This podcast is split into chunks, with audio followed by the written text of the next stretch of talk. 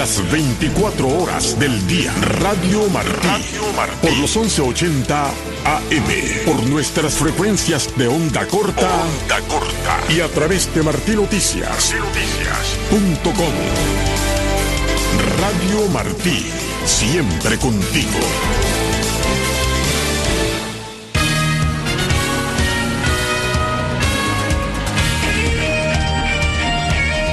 Radio Martí Noticias. 12 con 30 minutos, iniciamos esta segunda media hora del noticiero del mediodía de Martín Noticias. Hoy es jueves 26 de octubre del año 2023. En estos próximos minutos vamos a conocer la situación en la que se encuentra el preso político Alexander Díaz Rodríguez y también la denuncia que hizo una de las participantes en la protesta del barrio La Favela en Maicí, Guantánamo. También, por supuesto, que Tomás Cardoso estará con los adelantos de Cuba al día y más informaciones del mundo. Aquí seguimos acompañándoles el ingeniero de sonidos Juan Pendaz, nuestra productora y directora es Elena Rodríguez. En la sala de redacción está Ibe Pacheco, Yolanda Huerga, Jorge Jauregui y en los micrófonos Alfredo Jacomí y Ariane González. Iniciamos con noticias que tienen que ver con Cuba.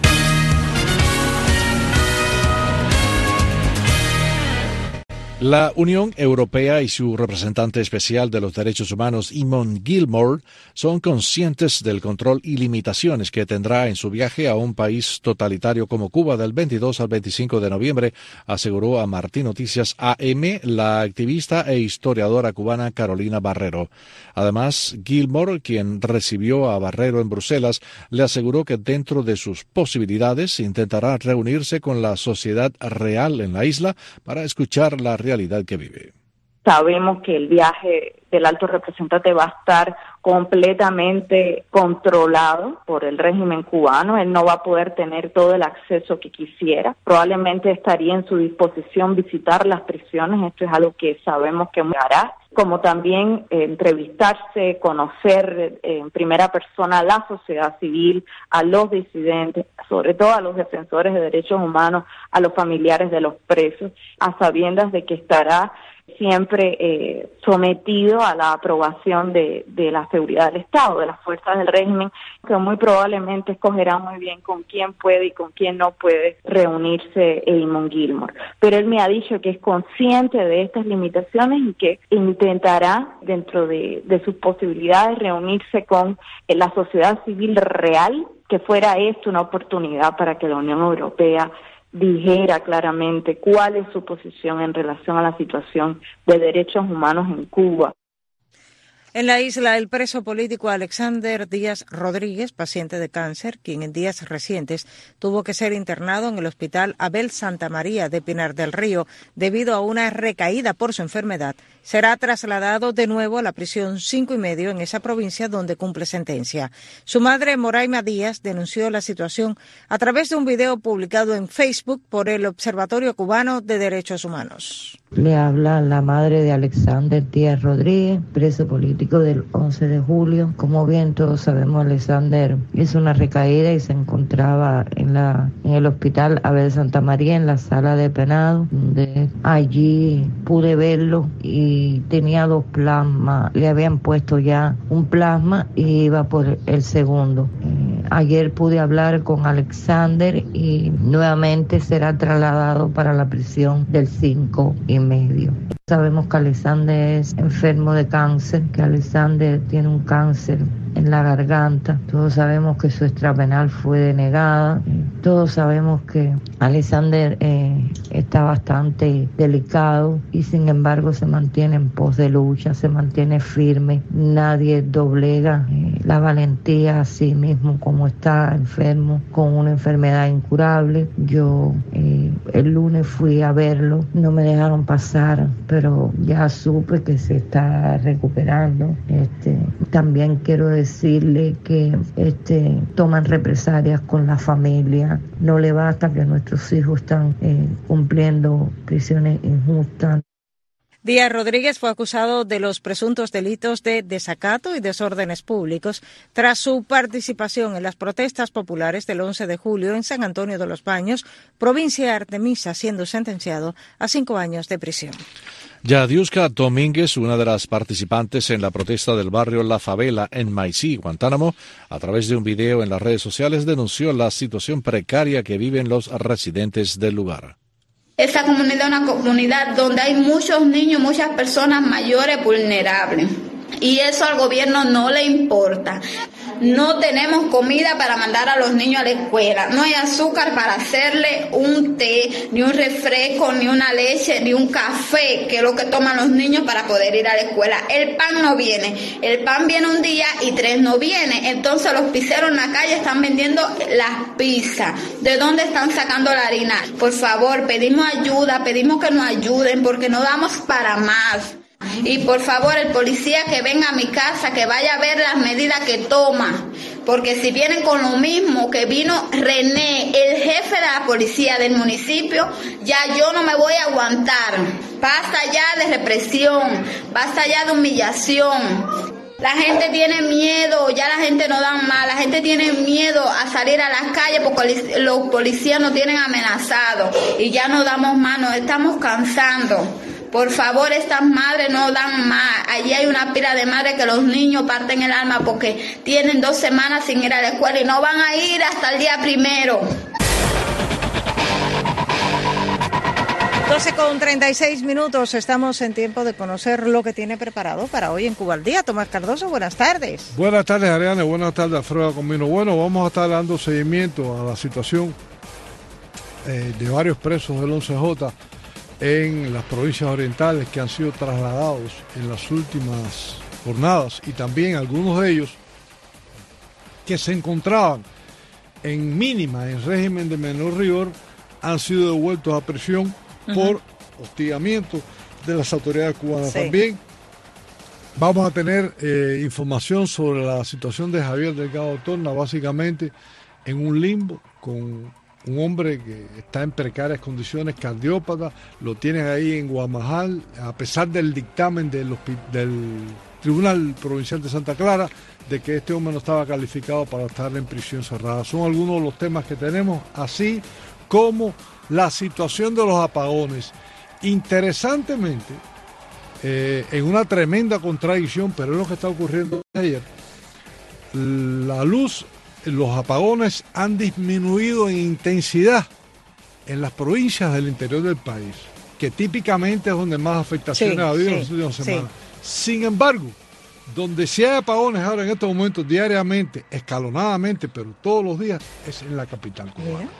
Una cosa que parece ser que el dominó oficialista continúa porque lo que está claro es que no tiene manera de solucionar la situación. Ayer hablamos con varias personas en varios municipios de La Habana es donde único en Cuba se está llevando con el rigor del cronograma. Pero si hay apagones de al menos 4 y 5 horas, ocurrieron ayer en 10 de octubre, la jornada anterior había ocurrido en Centro Habana y están programados para estos municipios. Vamos a estar trabajando ese tema hoy también. Pues estaremos como siempre pendientes de toda esta información a las 2 de la tarde. Gracias, Tomás. Radio Martí presenta la Serie Mundial del Béisbol de las Grandes Ligas jugada por jugada, en las voces de nuestros narradores y analistas. Ahí viene el lanzamiento, strike, cantado, lo punchó sin tirarle. La bola buena y se le acabó el terreno a esa pelota. Strike, cantado el tercero, lo retrató. Batazo alto y profundo al central derecho. Serie Mundial del Béisbol de las Grandes Ligas. No te pierdas este viernes a las 8 de la noche el primer juego de la Serie Mundial entre los Diamondbacks de Arizona y los Texas Rangers. Hola, les habla Lionel Escobar, Kendry Morales. Les habla Jorge Soler. Soy Harold Chamo por Radio Martí. Recuerda, este viernes, 8 pm, Diamondbacks versus Rangers. Y solo aquí, por tu emisora favorito, Radio Martí. 12 y 39 minutos del mediodía pasamos ahora a más noticias. Estados Unidos, Japón y Corea del Sur condenaron el miércoles el presunto suministro de armas y municiones por parte del régimen norcoreano a Rusia para la guerra en Ucrania. En una declaración conjunta, los cancilleres de los tres países afirman que las entregas de armas, varias de las cuales ahora confirman que se han completado, aumentarán significativamente el costo humano de la guerra de agresión de Rusia. Estados Unidos, Japón y Corea del Sur continuarán trabajando junto a la comunidad internacional para exponer los intentos de Moscú de adquirir equipo militar norcoreano, subraya el comunicado. El presidente de Estados Unidos, Joe Biden, afirmó el miércoles que la crisis entre Israel y Gaza debe tener un camino hacia la paz que incluya estados independientes para israelíes y palestinos, además de la integración de Israel con sus vecinos árabes. Nuestra corresponsal en Washington, Michelle Sague, informa.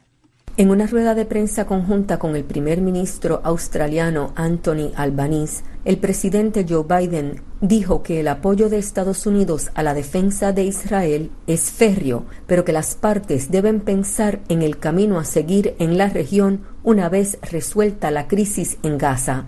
El presidente también se pronunció contra los ataques de represalia de los colonos israelíes contra los palestinos en Cisjordania tras los ataques de Hamas contra Israel el 7 de octubre.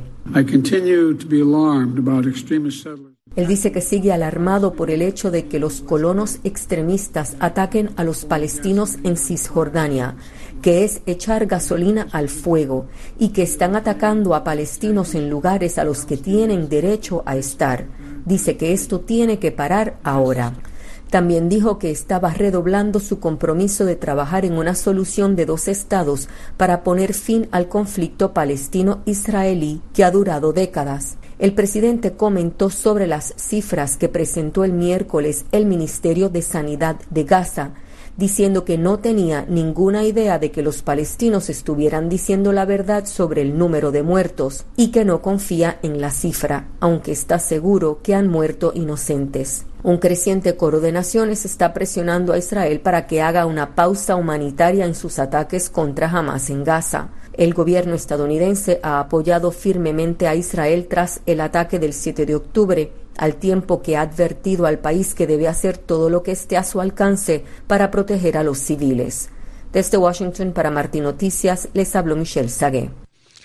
La comunidad judía en Nicaragua denunció la profanación de varias de sus tumbas en un cementerio en Managua y llamó al gobierno del presidente Daniel Ortega a que se respete la libertad de culto e integridad de los cementerios. El gobierno nicaragüense no ha hecho declaraciones sobre el hecho. Trabajadores de la alcaldía de Managua limpiaron con rapidez las pintadas que aparecieron en medio del conflicto israelí-palestino, según constataron medios nacionales y agencias de noticias. Cuando Hamas atacó a Israel el 7 de octubre y el ejército israelí respondió, el gobierno de Ortega se declaró siempre solidario con la causa palestina y evitó hacer comentarios sobre el ataque del grupo islámico que dejó más de 1.400 muertos en Israel. Mientras el número de personas en el mundo desplazadas de sus hogares de modo forzado superó los 114 millones, una cifra récord, así lo indicó el miércoles la ONU. La agencia AFP amplía esta información. Una cifra récord.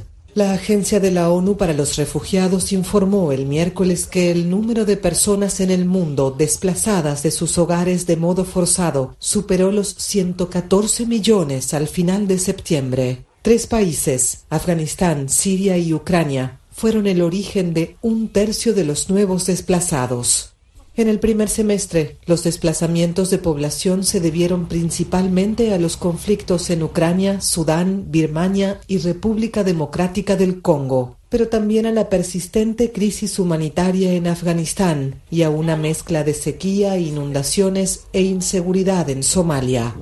El organismo indicó que más de la mitad de los desplazados se han visto obligados a cruzar la frontera. La estimación del número de personas desplazadas no tiene en cuenta a los 1.4 millones de palestinos que, según la ONU, tuvieron que desplazarse dentro de la franja de Gaza desde el comienzo de la guerra entre Israel y Hamas, desencadenada por el sangriento ataque del movimiento islamista en territorio israelí el 7 de octubre. El alto comisionado de la ONU para los refugiados, Filippo Grandi, dijo que la atención del mundo se centra, con razón, en la catástrofe humanitaria de Gaza, pero que a nivel mundial demasiados conflictos están proliferando o intensificándose, destruyendo vidas inocentes y desarraigando a las poblaciones. El presidente de Chile, Gabriel Boric, visitará Estados Unidos en los próximos días y abordará con el presidente Joe Biden con una agenda de interés bilateral. La noticia llega desde La Voz de América. El mandatario chileno Gabriel Boric confirmó durante un discurso pronunciado en el Encuentro Nacional del Agro que viajará a los Estados Unidos en los próximos días para sostener la primera reunión bilateral con su homólogo Joe Biden, llevando una agenda de temas como la exportación de productos chilenos al país del norte, como frutas frescas, revitalizando el Tratado de Libre Comercio firmado por ambos países hace 20 años y pese a las diferencias que sostienen ambos mandatarios en los temas geopolíticos actuales actuales, el presidente Boric destacó que esas giras sirven mucho para poder tener estas conversaciones fuera de libreto, digamos. Y una de las cosas que me comprometí es a tratar este tema con el presidente Biden, a, con quien voy a poder ir a hablar durante próximas semanas en donde tengo una visita oficial de Estado para poder solucionar. El jefe de Estado que visitó China hace poco más de una semana también destacó las conversaciones que sostuvo con el presidente de este país, Xi Jinping, para promover las exportaciones de productos chilenos al gigante asiático. He podido constatar en estas giras de primera fuente cómo nuestros productos, en particular la fruta fresca, las carnes blancas, los vinos, también los lácteos, son valorados por su calidad, por la seriedad que proyectan las empresas chilenas. Cabe destacar que la agenda oficial que seguirán los presidentes Boric y Biden durante este encuentro aún está en periodo de preparación, pero las expectativas no solo están centradas en el comercio internacional, sino también en el posicionamiento político del mandatario chileno, que ha permanecido firme en denunciar las violaciones a los derechos humanos que se viven en países de América Latina considerados de izquierda como Cuba, Venezuela y Nicaragua. Sala de redacción, Voz de América. La ciudad de Río de Janeiro enfrenta un clima de violencia por ataques de bandas del crimen organizado desde Brasil, informa Edgar Maciel. Rio de Janeiro vive uma semana de caos e terror. Os bandidos já han incendiado 35 autobuses, coches e um trem. Foi uma das maiores ações do crime organizado na história da cidade. Os ataques foram uma reação à morte de um membro das milícias que opera em Rio de Janeiro. Se trata de grupos que imponem o medo em las favelas explotando serviços básicos como o transporte e cobrando taxas de segurança a residentes, que muitas vezes vivem como rehenes, como explica José Ricardo Bandeira, especialista em segurança pública. As milícias surgiram vendendo a falsa ideia de que iban a liberar las comunidades del narcotráfico y los gobiernos compraron esta falsa idea. Hoy son incontrolables. El gobernador de Rio de Janeiro, Cláudio Castro, tuvo que explicar a la población por qué un operativo puntual contra una milicia acabó generando un escenario de total inseguridad. Pero los cariocas no creen más, tienen miedo, ya no saben cómo protegerse del crimen organizado. Para reforzar la seguridad, el gobierno federal envió tropas la Policía Federal y de la Fuerza Nacional a operar en las calles de la ciudad. Edgar Maciel, Voz de América, Brasil. En otra información, han desenterrado en Irak una inmensa estatua de un toro alado con miles de años de antigüedad. Más información en esta crónica de la agencia FP. Hallazgo arqueológico en Irak. Una excavación en el norte del país reveló una escultura de más de 2.700 años de antigüedad de una deidad siria alada. La estatua mide 3,8 por 3,9 metros, pesa 18 toneladas y está hecha de alabastro de yeso. Representa una deidad conocida como la Masu que tiene cabeza humana, cuerpo de toro y alas. El cuerpo está intacto, pero la cabeza fue robada hace décadas por saqueadores. La escultura fue erigida durante el reinado del rey asirio Sargón II, que gobernó entre los años 722 y 705 a.C., para proteger una ciudad antigua que estaba a unos 15 kilómetros de donde está Mosul, en el norte de Irak. Según la mitología, la imagen de la Masu era colocada a la entrada de las ciudades para protegerlas. 12 con 49, damos un recorrido por el mundo en un minuto.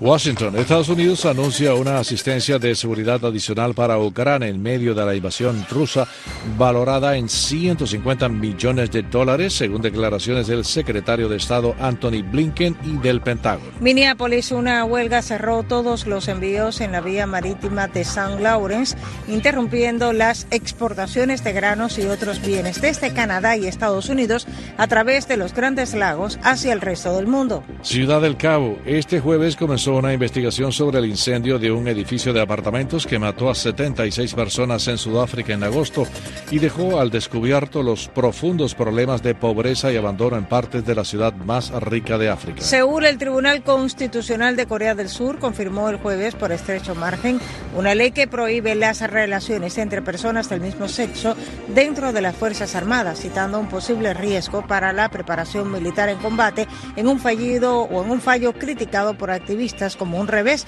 para los derechos de los homosexuales.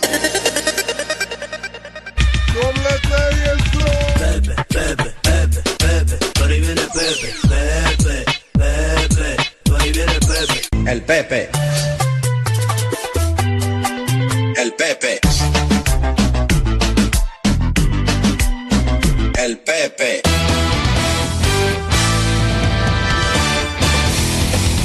Lacayo.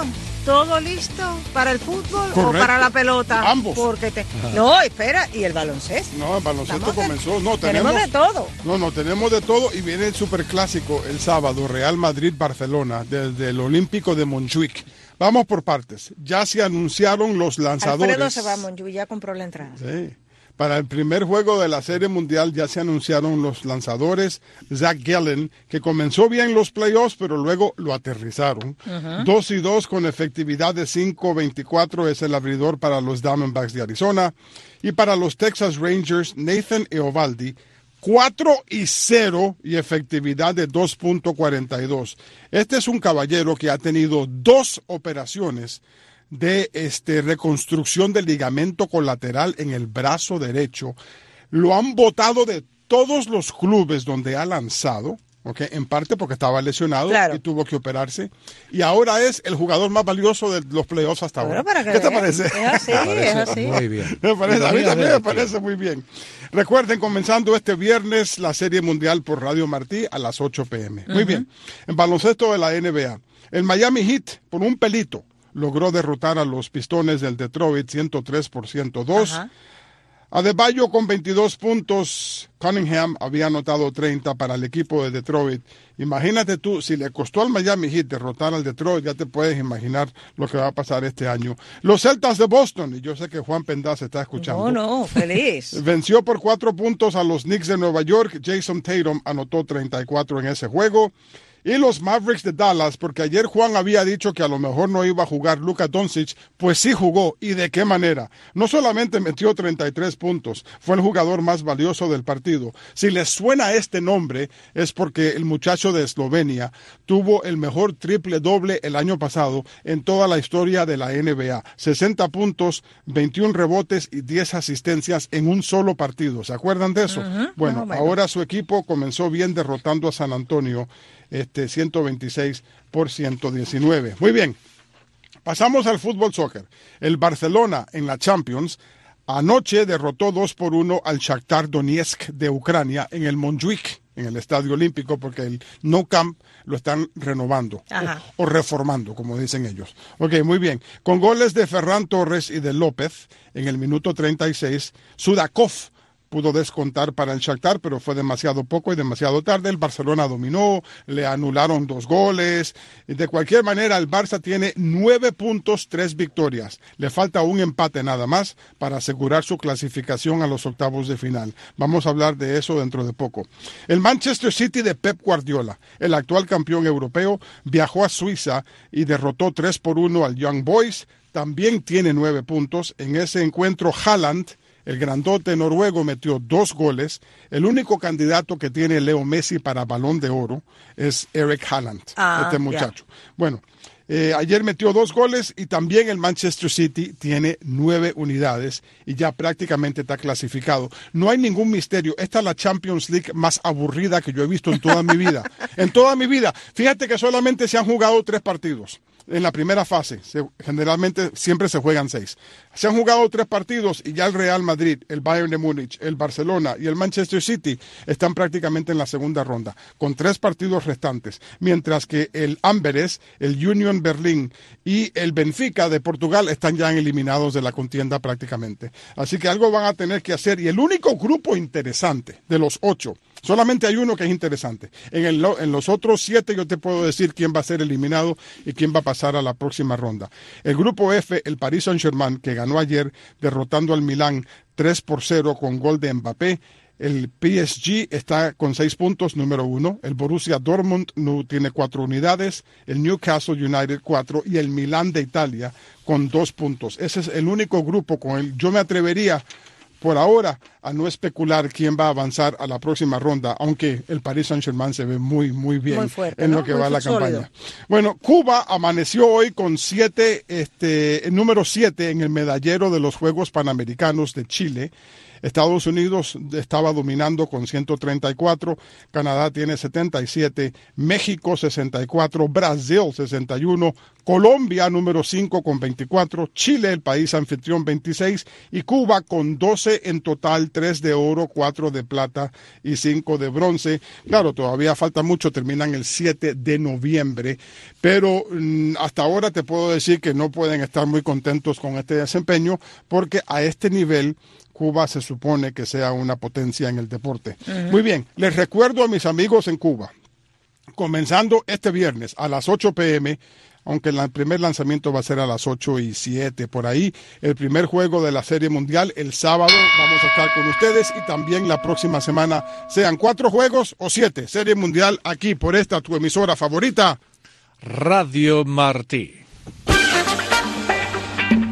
Nos vamos al mundo del entretenimiento con Leonardo Bonet.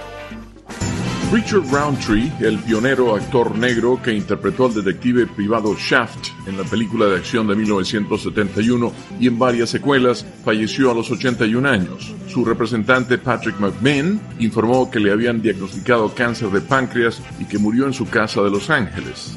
Roundtree fue considerado el primer héroe de acción negro y se convirtió en uno de los actores principales del género a través de la representación del astuto neoyorquino John Shaft en la película dirigida por Gordon Parks. A los 28 años fue el debut cinematográfico de Roundtree tras iniciar su carrera como mo-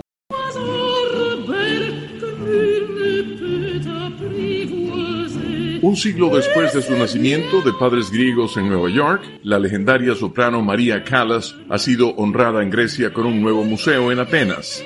La institución presenta grabaciones de sus representaciones de ópera más famosas, así como detalles poco conocidos de la vida privada de la cantante que murió en París a los 53 años. El Museo María Callas abre esta semana luego de un esfuerzo de 24 años para reunir sus trajes y otros artículos personales procedentes de subastas y colecciones privadas.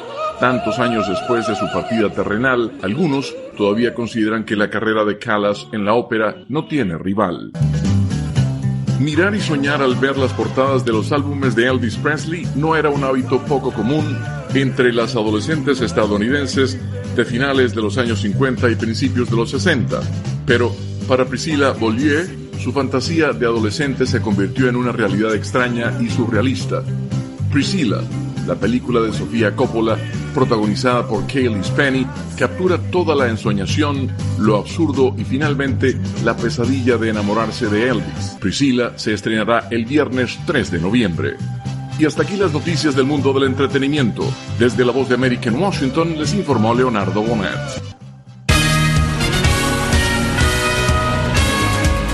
12 con 58, estamos en tiempo de repasar nuestros titulares. Cubanos consideran que las autoridades no actúan con firmeza ante la violencia desmedida.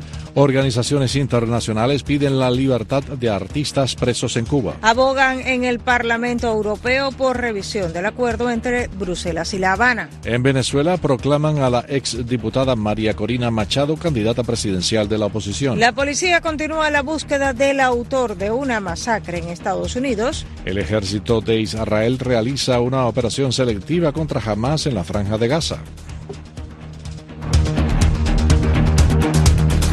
Recuerde, como siempre, mantener la sintonía con Radio Martí. A las 3 de la tarde tendremos nuestro próximo informativo, donde ahondaremos en noticias de Cuba y del resto del mundo. Mañana, nuevamente, este equipo del Noticiero del Mediodía volverá a estar aquí con usted con más informaciones. Recuerde que los primeros 30 minutos puede usted seguirnos a través de nuestras redes sociales. Juan Pendas, nuestro operador de sonidos, nuestra directora y productora es Elena Rodríguez y en los micrófonos. Alfredo Jacomino. Y Ariane González, gracias por la sintonía, que tengan muy buenas tardes, hasta mañana.